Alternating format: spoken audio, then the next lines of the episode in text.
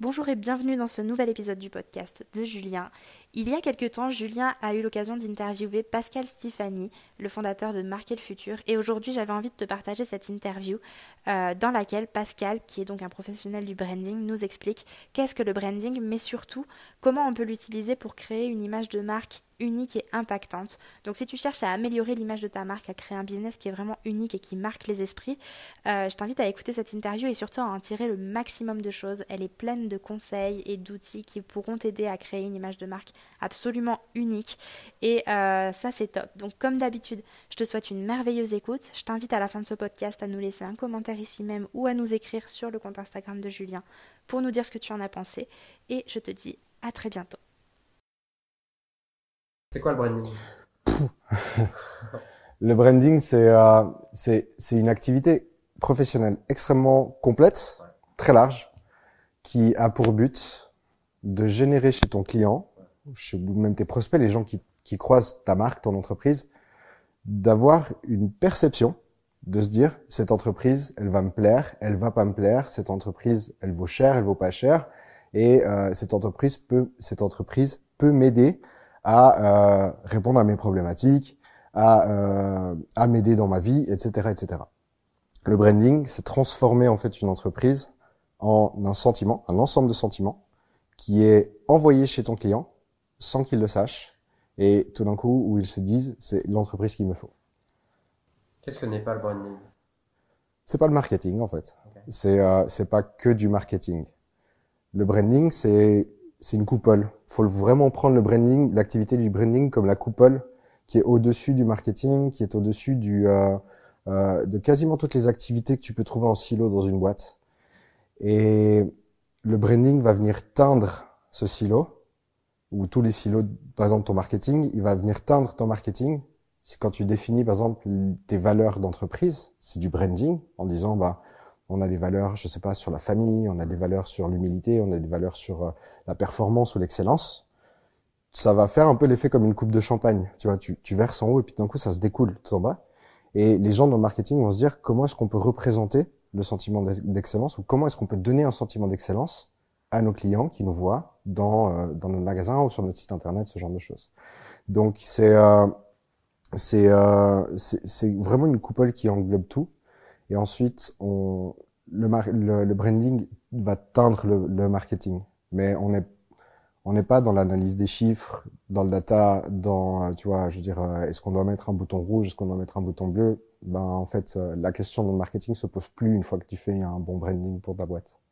Ok, est-ce qu'on l'identifie, est-ce qu'on le crée? Ou est-ce qu'on va le chercher? Il est déjà là, en fait. Alors, il est déjà là. Euh, je vais, je vais vraiment parler dans le cas de l'infopreneuriat parce que c'est un domaine qui, euh, qui me plaît et je vais, je vais commencer en fait par te faire la différence entre un branding que tu ferais si tu étais le patron d'une grande boîte mhm. ou si tu étais un infopreneur. Euh, dans le premier cas, imaginons que tu sois le directeur d'une grande boîte, ta boîte est un produit et ton produit en fait tu définis qu'il doit répondre à une certaine problématique, à une certaine clientèle et en tant que patron tu as une distance en fait avec cette boîte. Parce que cette boîte, en fait, elle a sa propre entité. Ce qui fait que tu euh, es moins engagé quand tu fais ce branding et tu euh, et tu as vraiment cette euh, cette volonté de créer le meilleur produit, créer le meilleur service qui qui soit en alignement avec ce que tes clients euh, recherchent. Dans le cas de l'infopreneuriat, c'est complètement différent parce que tu es ta marque. Et dans, dans, dans, cette approche, quand tu fais ton propre branding en tant qu'infopreneur, c'est un peu comme si tu allais te faire tatouer pour la première fois. T'hésites longtemps et chaque choix qui est fait, chaque mot qui est défini, c'est un mot qui vient de tes tripes. Donc dans ce deuxième cas, le branding est déjà à l'intérieur. Et mon travail va vraiment être d'extraire finalement et de clarifier les émotions, les valeurs, le message que tu veux faire passer à tes clients. Et au, ben, au travers d'un logo, au travers de couleurs, au travers d'animations sur ton site internet ou des types de photos que je vais pouvoir faire, je vais, c'est mon job en tant que, en tant que spécialiste dans le branding de, de se dire tel et tel design va générer telle et telle émotion. Et c'est cette émotion qui est déjà à l'intérieur de toi. Julien Musy ou n'importe quel autre infopreneur finalement. Et c'est et c'est ça qui est absolument magnifique. Moi, je viens gratter chez les gens en fait. quand je fais quand je fais du branding avec avec mes clients, je vais gratter, gratter, gratter. Je vais leur poser des questions ultra profondes. Tu vois, je veux dire euh, sur euh, des visions profondes, sur euh, leur ennemi juré, ce genre de choses. Et, et quand on est en interview, il y a beaucoup d'émotions en fait qui sortent. C'est rare que c'est rare que mes clients ne, ne lâchent pas une ou deux larmes pendant les sessions, parce que ben, tout d'un coup, tu vois, quand tu gagnes de la clarté sur des choses que tu veux vraiment faire passer dans ta vie, c'est ultra puissant en fait. Hmm. Donc voilà, c'est dans le cadre des infopreneurs, c'est à l'intérieur. Comment t'en es arrivé là? Comme beaucoup de gens en fait, c'était un besoin de me clarifier, de me de, de, me définir et puis de et puis d'arrêter de me mentir en fait hein, finalement. Ça fait sept ans que je suis indépendant. J'ai fait, euh, je commençais par créer des petits sites internet, tu vois, pour le boulanger du coin, la fleuriste, machin. Et euh, mon boulot avançait bien, beaucoup, avait une belle croissance, jusqu'à tomber sur un projet en fait euh, beaucoup trop gros, beaucoup trop dur pour moi. Je me suis menti sur mes compétences, j'ai menti à mon client et je me suis rendu compte en fait finalement que ce projet il allait péter hmm. et que j'allais péter avec. J'ai réussi à m'en à, à m'en sortir juste juste assez assez vite pour éviter euh, de, de, de passer vraiment tu vois la clé sous le paillasson.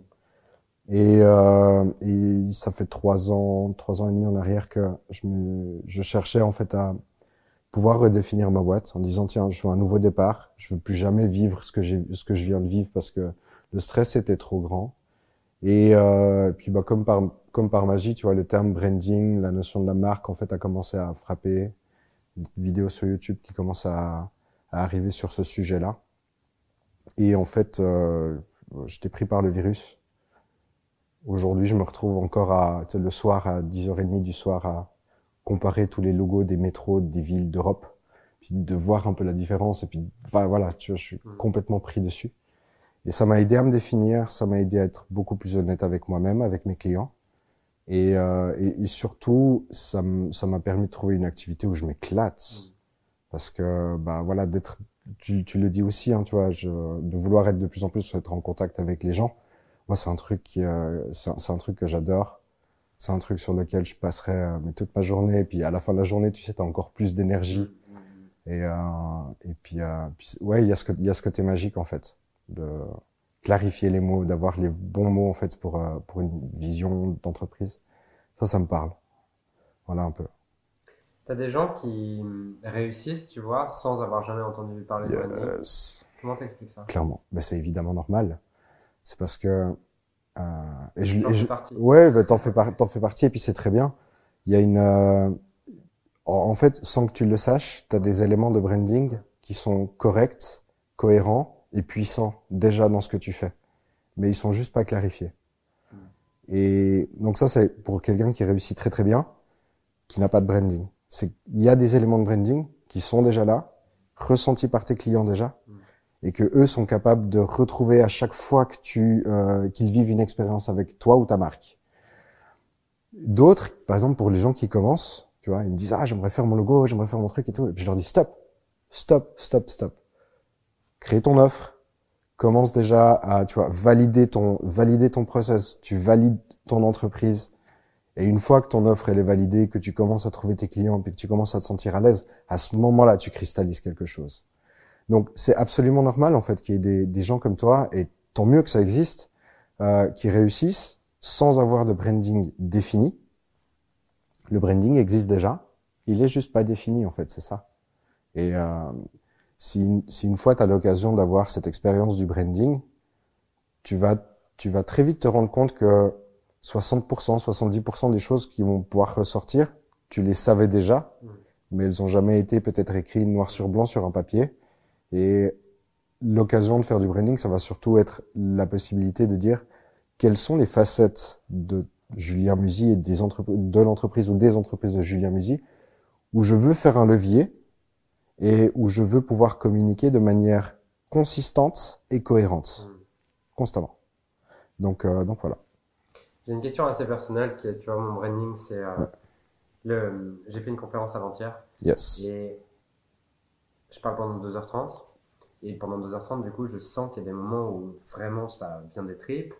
Et il y a des moments où je parle parce que je pense que ça apporte de la valeur avec l'audience. Est-ce que mon branding, c'est les moments où je parle avec les tripes? Évidemment. En tant qu'infopreneur, en fait, c'est ça. Et ça pourrait être que ça.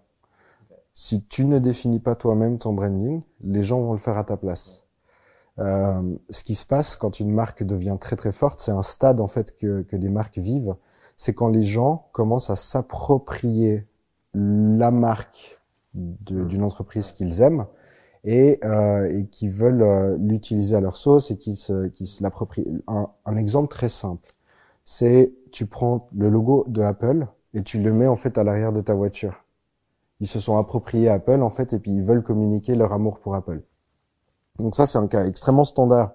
Mais dans ce que tu fais en fait dans les dans les euh, ce qu'on vit maintenant dans la dans la dans les années un peu bah, 2000, fin 2010 début 2020 et l'arrivée des mèmes tu sais, sur Internet. C'est les, les mèmes. Tu sais, c'est les, c'est les petits gifs animés, en fait, où il y a, ah, voilà. Bah, aujourd'hui, quand tu vois des mecs comme Gary Vaynerchuk, comme Russell Brunson, ils créent eux-mêmes leurs mèmes de telle sorte à ce que les gens se, se l'approprient et utilisent ces petits gifs animés pour exprimer un message, pour exprimer, je sais pas, soit de la colère, soit un truc, mais à l'image de Gary Vaynerchuk, à l'image de Russell Brunson. Et ça, ben, si tu veux pas faire de design, si tu veux pas faire ça, crée des mèmes, toi. Dans, dans six mois, une année, les gens vont utiliser des gifs animés de Julien Musy en colère ou, euh, tu vois, super content pour exprimer qu'ils sont contents ou en colère. Et ça ferait partie de ton branding. Donc, petit type insider comme ça, si tu veux rester sur l'aspect toi et tes tripes, d'autant plus que, tu vois, vu que tu es un ancien sportif de très très haut niveau, tu as des, tu as des, euh, comment je pourrais dire ça? Il y a des émotions qui te traversent que nous, humains normaux, si je veux dire comme ça, on n'a pas. La vie, on, en parlait hier, mais la visual, la capacité de visualiser tous les pas, tous les mouvements, détail par détail, c'est quelque chose que tu connais depuis longtemps, que nous on apprend aujourd'hui dans l'entrepreneuriat. Cette capacité à avoir toutes tes actions qui sont faites avec tes tripes, avec tes émotions profondes. Et tu sais que si tu dois faire un, euh, enfin, si tu dois servir pour un match, tu vas tout mettre dedans. Nous, on doit apprendre ça, tu vois. Et bah, ça se ressent quand tu fais des conférences, ça se ressent quand tu vas parler avec des gens, et ça va se ressentir aussi, même quand tu es dans des interviews, si tu es là, si t'es pas là, ça se ressent ça. Mais ça, ça va vraiment faire partie de ton branding. Et si tu fais appel à, si tu fais par exemple appel à moi, c'est quelque chose que j'aimerais vraiment mettre en avant dans un aspect graphique. On va prendre des, on va prendre des choix de couleurs, des designs ou des, tu vois, des motifs qui vont représenter en fait dans l'inconscient collectif cette émotion et cette euh, cette notion d'être all-in tout le temps dans son activité. Euh, parce qu'un sportif, il est all-in dans la victoire, il est all-in dans la défaite. Quand il quand il perd, il pleure mais à chaudes larmes parce que c'était ultra important, c'était son goal et tout. Et c'est quelque chose qu'on peut ben, reproduire dans un design et puis qu'on peut, euh, qu'on pourrait très bien, tu vois, projeter mmh. pour tes clients en disant c'est l'expérience que je veux vivre. Euh, c'est pas simplement d'être dans le succès, c'est simplement de dire j'aimerais être à fond dans l'expérience que je vis de créer ma boîte, de vivre mes victoires, qu'elles soient mon premier client en ligne ou mes défaites, genre euh, tu vois d'avoir d'avoir ce type de valeur et de direction qui pourrait te dire il est inacceptable, il est intolérable qu'un client me dise non, tu vois, et puis de le vivre comme un sportif de haut niveau. Et ça, c'est l'expérience que tu pourrais très bien faire vivre au-delà, tu vois, du succès monétaire que Julien Musi peut apporter avec leader de son marché. C'est l'expérience supplémentaire que tu pourrais apporter. Et ça, c'est collé à toi. C'est quelque chose que personne d'autre, euh, à moins que ce soit d'autres sportifs de haut niveau, mais c'est quelque chose que seul toi pourrais apporter. Et ça, c'est ta marque. Si tu veux pas faire de branding, fais des mèmes. Et fais des mèmes où tu vis le moment, mais à l'instant complet. Les gens pourront s'approprier ça et puis vont reconnaître, si tu veux, la griffe, la patte, l'émotion Julien Musy au travers de ces petits bouts de gif Voilà. Quelles sont les questions à se poser pour définir son branding? Waouh Il y en a, il y en a plein, il y en a plein. Euh, donc, les questions à se poser, je vais commencer sur, sur deux choses. Dans le branding, en fait, on a principalement trois étapes. La première, c'est l'étape qu'on appelle d'architecture de la marque. Moi, j'appelle ça l'ADN de ta marque. Et cet ADN, ben, tu vois, c'est quelles sont les émotions que je veux donner, les valeurs, etc. on a une série quasiment de 45 à 50 questions qui veulent être posées à ce moment-là. Les émotions que tu veux sortir, les valeurs que tu veux représenter, euh, qu'est-ce qui est intolérable chez toi, etc. Il y a des questions qui sont vraiment très propres au monde de l'infoprenariat. Et il y en a une qui est euh, que je partage rarement en fait dans des interviews et tout, ça fait un peu partie de la botte secrète. Mais la question que j'aime poser aux infopreneurs, c'est quel est ton super pouvoir? C'est une question, je rends à César ce qui appartient à César, c'est un ami euh, qui, qui, est dans le branding qui m'avait posé cette question pour la première fois.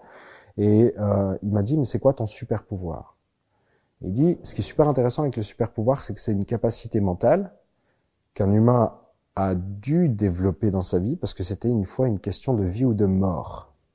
C'est là où ça devient super intéressant. C'est que à quel moment dans ta vie tu as été tellement en danger, personnellement, professionnellement, de telle sorte à ce que tu doives développer en fait cette capacité. Et ça, c'est euh, ça c'est la question un peu secrète et très profonde que je pose à mes clients parce que bien entendu ça va les ramener en fait dans des moments qui sont un peu plus peut-être des fois difficiles ou pénibles et où ils, euh, où ils doivent aller gratter dans des, dans des choses qu'ils ont peut-être soit cachées, soit tu vois, évitées pendant des années. Euh, il y a des questions super intéressantes comme euh, qu'est-ce qui te fait te lever le matin? Tu vois, qu'est-ce qui t'anime? On appelle ça le feu sacré. Il y en a les Grecs, ils appellent ça le meraki aussi. C'est c'est un terme qui est propre à eux. Il y a vraiment vraiment plein plein de questions. Mais déjà rien que si tu reprends l'interview, enfin tu reprends la, discussion qu'on a eue, puis tu isoles les questions, tu commences à répondre, tu gagnes beaucoup en clarté déjà pas mal de clarté qui vont se donner. Les valeurs, bah après, euh, valeurs, il y a une liste de quasiment 280, ouais, quasiment 280 valeurs qui existent. Euh, tu prends la liste, tu te poses sur un canapé, tu regardes qu'est-ce qui vibre, tu commences à cocher un peu et tu filtres jusqu'à en avoir euh, une dizaine. Certains arrivent à en avoir qu'une seule et puis ne vivent que par cette valeur-là. C'est possible aussi. C'est euh, c'est ça qui est magnifique avec le branding, d'autant plus en fait dans le monde du euh, de l'infopreneuriat, c'est que tu l'as vu, tu l'as connu et vécu. Beaucoup de gens se copient en fait dans l'infopreneuriat. Ils disent euh, tiens, copie ma méthode, c'est clé en main, vous avez pas besoin de réfléchir. Le branding c'est tout l'inverse. C'est genre comment est-ce qu'on peut te rendre unique et vraiment reconnaissable parmi tout le monde? Il n'y a pas de, il y a pas de sauce magique. Les questions sont tout le temps les mêmes, mais les réponses que qu'on obtient et ce qu'on en fait euh, fait que le, que le travail de branding est une expérience unique à chaque fois. Je vais faire ça avec toi, je vais faire ça avec une autre personne qui est euh, dans, dans un côté plus développement personnel. Les résultats qu'on va avoir, les discussions qu'on va avoir sont euh, radicalement différents d'une session à l'autre. Est-ce que l'intérieur, est-ce que le branding c'est la connaissance de l'intérieur et le marketing, on peut dire que c'est montrer à l'extérieur ce que tu es à l'intérieur Tu peux, tu peux le voir comme ça. Ouais. Tu peux le voir comme ça, ouais, sans problème si tout d'un coup le marketing a accès à qui je suis à l'intérieur, c'est plus facile pour le marketing d'aller communiquer de manière authentique euh, aux, aux, consommateurs, à tes prospects et même à tes clients finalement. Donc euh, oui, oui, c'est une bonne définition. C'est une très très bonne définition. Et je, je rajoute le, cette notion parce que le mot authentique est sorti. Aujourd'hui, dans le branding en 2020, euh, il y a deux choses qui définissent une bonne marque. C'est son authenticité. Ouais et sa capacité à surprendre. C'est étonnant en fait, hein, parce que tu te dis ouais, mais si je fais ma marque, si j'ai mon design, ce sera tout le temps le même design pendant les dix prochaines années à venir. Non. Le, quand tu fais un bon design, ce dernier il peut évoluer avec le temps et puis il peut un peu s'adapter en fonction des tendances, en fonction du vocabulaire, en fonction de comment toi en tant que patron d'entreprise tu peux aussi évoluer. Et c'est cette capacité où dans un certain cadre, tu vois, de design, de couleur, etc., tu as la capacité à surprendre ton client jour après jour avec des messages un peu plus personnalisés, avec, euh, tu sais, on parle beaucoup aussi dans les sites internet de micro-copie. Tu vois, c'est le, le, le, message genre, merci beaucoup de t'être inscrit dans ma newsletter. Ben, quel message un peu plus personnalisé, authentique, tu pourrais mettre? Le micro-copie, c'est un excellent outil pour faire transpirer ta marque, en fait, dedans, tu vois. Je le fais avec certains clients en disant, euh, tu vois, quand ils ont euh, euh, un système d'inscription à leur newsletter qui prend quelques secondes, à la place de marquer euh, patienter, je, je, marque je vais chercher un café, je reviens, tu vois. Et puis tout d'un coup, tu dis ah mais le site est en train de me parler, mais le, la personne qui a fait ce site internet me parle ouais. Et j'ai l'impression de mieux connaître ça. Et euh, voilà, c'est c'est tout plein de petits détails comme ça qui ajoutés les uns derrière les autres, les gens deviennent vraiment fans de toi Et sans t'avoir connu en réalité, ils ont l'impression de te connaître. Et c'est tellement puissant. Pour, pour, un, pour un individu, pour un infopreneur, c'est ultra puissant en fait d'avoir ce, ce type de communication qui sort. Qu'est-ce que tu penses du certains mouvements américains de marketing aux États-Unis qui te disent non mais le branding tu parles de toi on s'en fout ton marketing il doit être qu'à propos de l'autre et il doit uniquement parler de l'autre arrête le storytelling arrête le personal branding arrête tout ça c'est des mouvements ils ont euh, c'est un mouvement qui est légitime Mhm. très clairement parce que il y a de toute façon des gens dans ce monde qui ne sont absolument pas sensibles à ça Mhm. et euh, tu l'as sans doute déjà vu, mais tu sais, on, on parle souvent de ces. euh, Il y a un exercice qui s'appelle le son K, c'est genre les, les blocages. Et le dernier S, c'est la sympathie.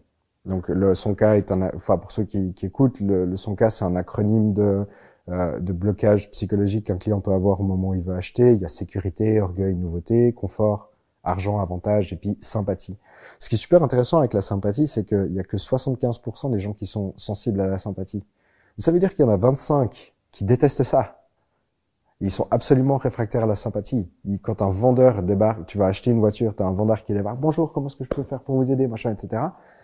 Ils vont tout de suite croire qu'ils sont agressés, puis qu'on veut leur refourguer. Bah ouais, bah voilà. Et il, y a 25% des gens, ils vont se dire, qu'est-ce qui, comment, comment il veut, comment il veut m'avoir pour être très gentil et puis très poli, tu vois.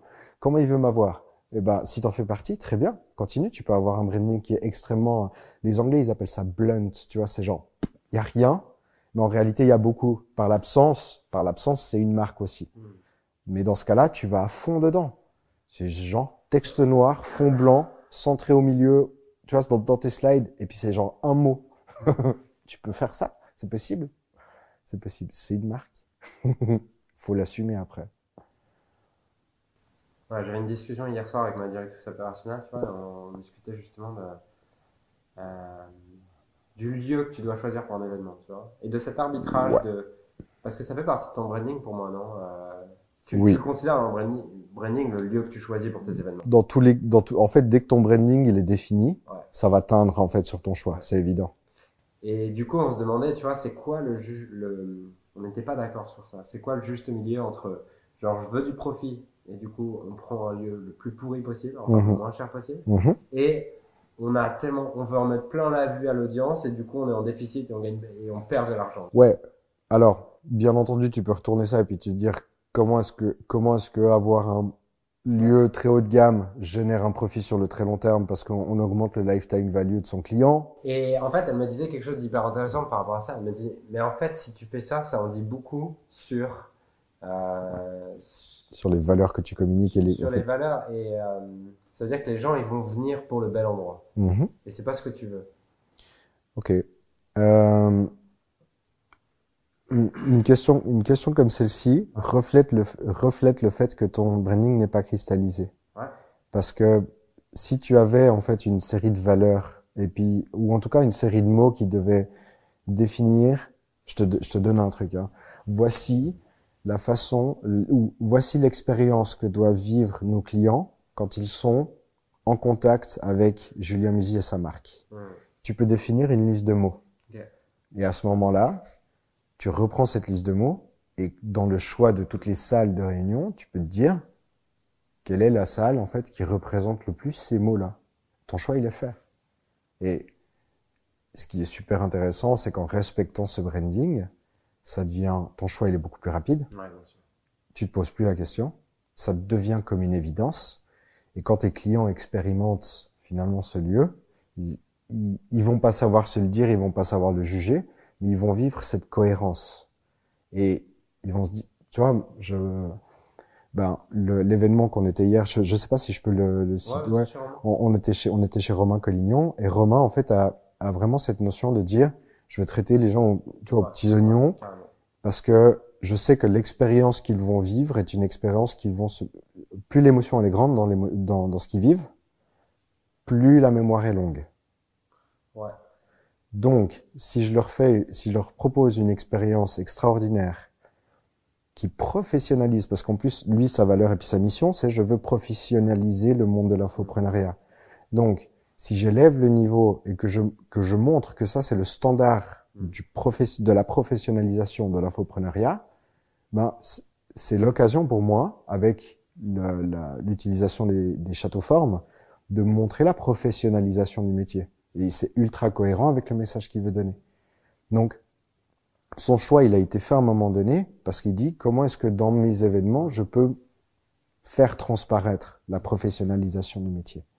Si toi, ton, ton, ton, ton message, c'est la performance avant tout, et il y a des gens qui voudront acheter la performance avant tout, qui seront capables de sacrifier tout le reste à côté parce qu'ils disent c'est performance, performance, et ça existe, hein, et c'est pas, c'est pas péjoratif du tout. Eh ben, à ce moment-là, tu dis quel est l'événement qui m'apporte le plus de performance? Performance, moins sur mon porte-monnaie, mais performance aussi pour mes clients, en disant c'est le plus proche des, euh, c'est le plus proche de la gare. Il y a des hôtels qui sont pas chers et puis qui permettent de, tu vois, de, de, de trouver des solutions. Et tout d'un coup, tu te rends compte que la vie réelle s'adapte en fait finalement à ces valeurs que tu as choisies. Donc c'est euh, c'est super intéressant cette discussion que tu as eue en fait. Et ça vaut ça vaut le coup de te poser la question quelle est l'expérience que je veux faire vivre à mes clients tous les jours? Ouais. La question que tu as posée, elle était encore plus précise. C'était quand je suis avec Julien, je ressens. Je, ouais, c'est quelle est l'expérience que je dois ressentir quand je suis avec Ouais. Julien Musi. Et une fois que tu as ça, que tu définis ces mots-là et puis que tu te mets d'accord, et tu peux en parler avec toute ton équipe. Ouais. Ça vaut le coup d'en parler avec toute ton équipe. Parce que dès que ton équipe elle est au courant avec ça, en fait, tous les choix qu'elle va faire sont tout de suite dirigés dans la bonne direction. Parce qu'ils ont un guide, ils ont une sorte de compas. Enfin, compas, ils ont une sorte de boussole, finalement, avec ces mots. Puis ils disent, ben, j'ai écrit ce texte parce que ça représente telle et telle expérience. J'ai euh, j'ai euh, choisi ce lieu parce que j'ai pris telle et telle décision parce que. Et tout d'un coup, en fait, tu leur offres vraiment des guides. Et c'est c'est l'un des autres avantages cachés pour ton branding, en fait, c'est qu'un branding fort, c'est une équipe, en fait, qui sait tout de suite où elle va. Mm. Quand tu as des gens qui sont responsables et puis toi, qui connaissent bien leur métier, ils, ils ont tout de suite la bonne teinte et puis les bonnes prises de décision. De deux, tu as plus de gens qui veulent venir travailler avec toi aussi. C'est ouais. Comment tu différencies la culture et le branding? Ça se mélange. Ok. Ça, ça, ça se mélange. C'est des mots qui sont utilisés un peu des deux côtés et tout. euh. On utilise le mot branding plus pour son côté du design. Ouais. Et puis la culture, en fait, c'est plus le branding interne euh, de, à l'entreprise. Et toi, tu- quand tu parles de branding, tu mets les deux dedans? Je mets les deux dedans. Ouais. Ouais, ouais. Et puis on, on, on définit, euh, ce- quand on fait les exercices, tu vois, de- d'ADN de, marque, euh, c'est quelque chose en fait qui ressort à un moment donné. On fait le travail sur les valeurs notamment. Mm. Et puis, euh, puis je dis, ben, quelles sont les valeurs qu'un client externe doit vivre? Et je dis, quelles sont les valeurs internes? Qu'un employé doit, doit constamment avoir en tête Et là, on définit la différence entre, tu vois, ce que je communique, les valeurs que j'ai à l'intérieur, comment elles se croisent, et puis, euh, puis où est-ce qu'on se retrouve, en fait. Parce que tes clients, ils ont certaines valeurs, tu vois, ils ont des croyances, ils ont des préjugés, ils ont des... Ouais. euh, voilà, ils arrivent avec un bagage euh, mental, émotionnel. Toi, tu as le tien aussi. Et ce qui est super intéressant, c'est qu'on fait ce travail de valeurs et de croyances, en fait, sur les deux côtés. Quand on connaît, en fait, les deux faces de la même pièce, on se dit où est-ce qu'elles se retrouvent, tu vois. Mm. Et puis, quelles sont les valeurs que nous devons présenter constamment. Et euh, ça, ça aide beaucoup, en fait. Tu te retrouves avec que des clients, enfin, que des clients. Bien sûr, tu as tout le temps des dommages collatéraux, tu vois. Euh, mais, euh, mais en soi, tu, tu, tu, tu, passes à, tu passes à un niveau de minimum 80-90% de clients, genre exactement comme tu les avais imag- imaginés. Comment tu aides une personne à faire la différence entre ce qu'elle projette, qu'elle aimerait avoir comme valeur et ce qu'elle a réellement comme valeur Ouf, attends, répète un peu. Comment est-ce que tu La différence entre... Ouais. à faire la différence, à faire la différence entre ce qu'elle projette qu'elle aimerait avoir comme valeur et ce qu'elle a réellement comme valeur. Parce que tu vois, je vois plein, je vois plein de gens qui me disent ouais, moi j'ai ça comme valeur et tout, et tu vois leur vie, leur vie démontre. Tellement. Tellement. Écoute, euh, il y a, il y a, il y a, y a ces, bon, toi et moi, on a cette chance de, quand, quand quelqu'un nous dit ça, t'as ton détecteur, t'as, t'as le détecteur à bullshit qui s'active et puis, euh, et puis, euh, qui, qui, qui se met au rouge. Beaucoup de clients l'ont maintenant parce que beaucoup de, beaucoup de gens, euh, euh, commencent à gagner conscience, en fait, finalement, tu vois, je prends le monde de l'infopreneuriat toujours. Ça fait, ça fait en tout cas dix ans qu'on en parle, et puis ça fait cinq ans que ça explose bien. Euh, il y, a- ce côté où aujourd'hui les consommateurs en ont tellement vu qu'ils commencent à voir un petit peu ce qui est faux, ce qui est pas faux, euh, ou vrai. Et dans, là- là-dessus, c'est très très difficile à te répondre. Je, t'avoue que là, c'est un peu plus l'intuition qui, qui, qui vient taper. Euh, et puis cette, euh, cette notion où à un moment donné, je dis, est-ce que tu es vraiment sûr que, tu vois, est-ce que tu vraiment sûr que la, je sais pas, la valeur de générosité, elle est là?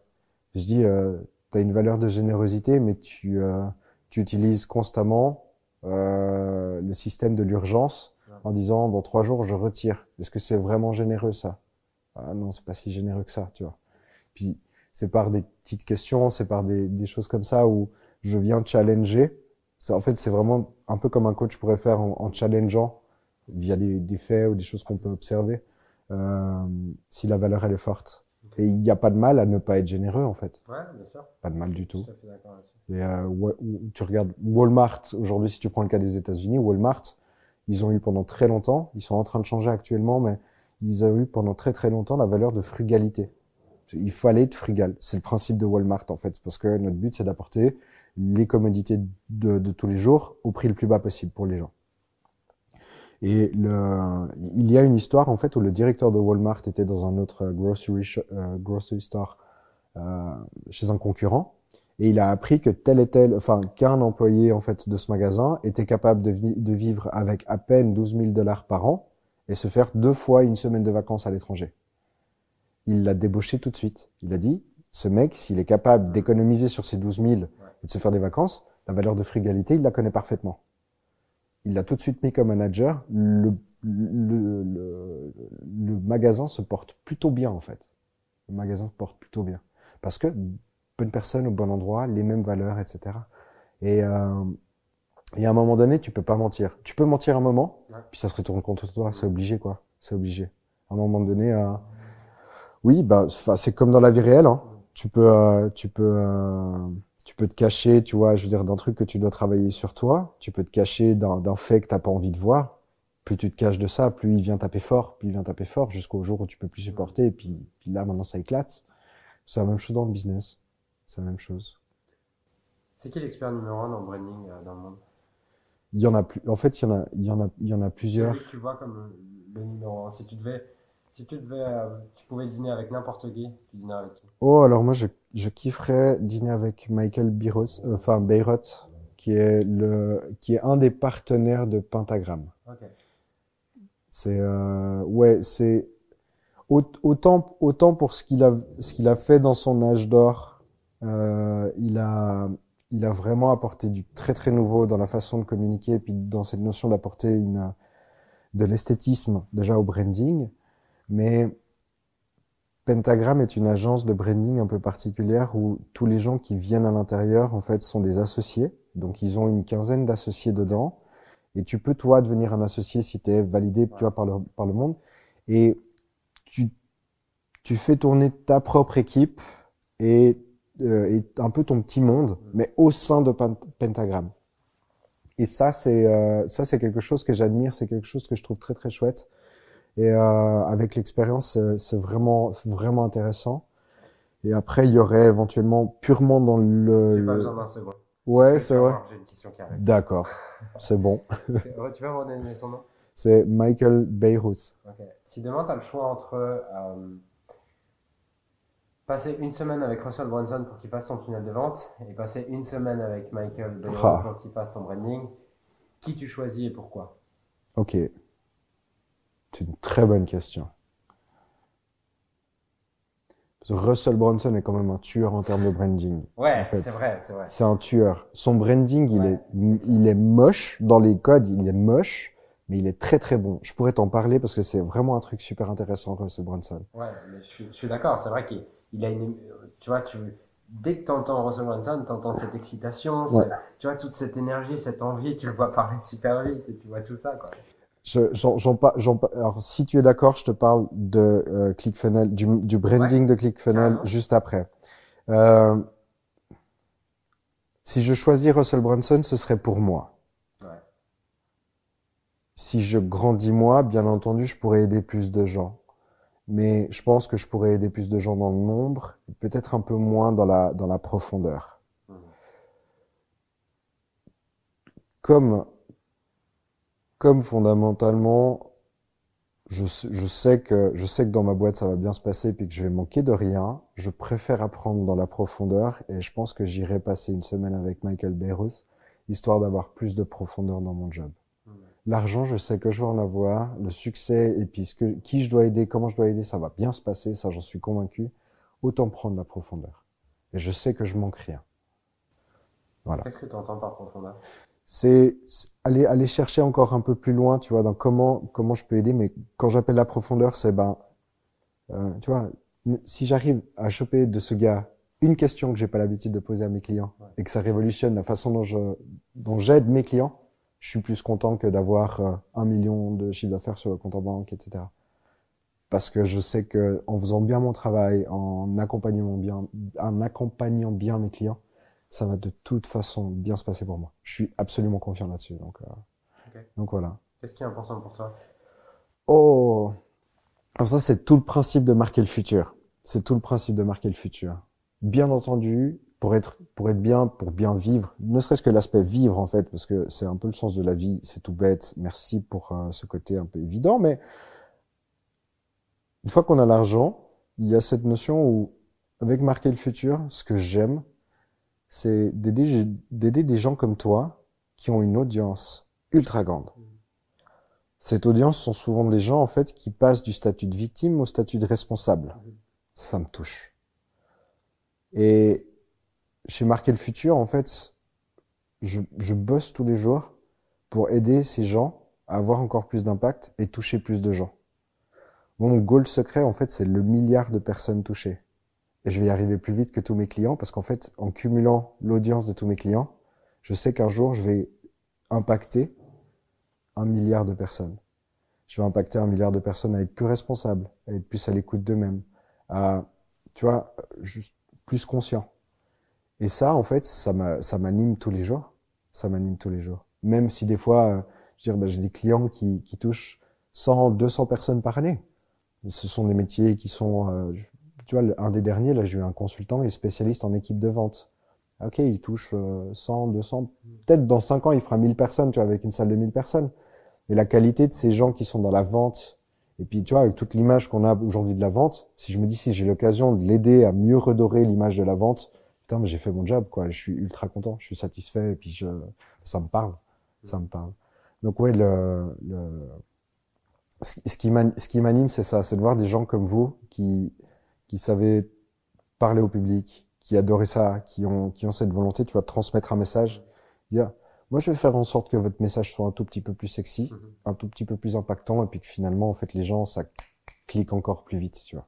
J'aurais fait mon job à la fin de la journée, je suis content. Cool. Donc voilà. Tu veux me parler du branding de ClickFunnels Yes.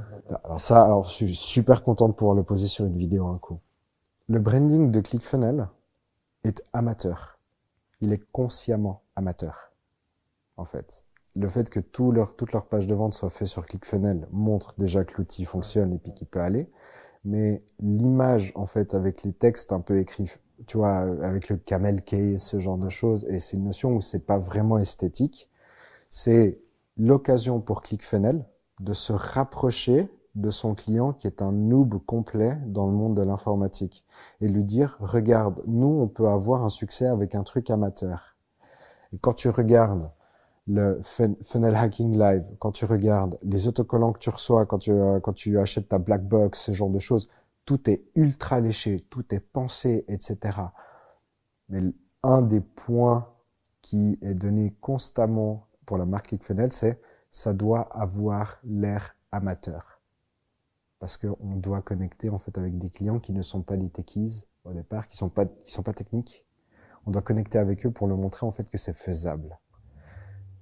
Là où c'est super intéressant dans un monde de l'infopreneuriat où tout le monde se copie, c'est que les gens copient l'amateurisme de ClickFunnels.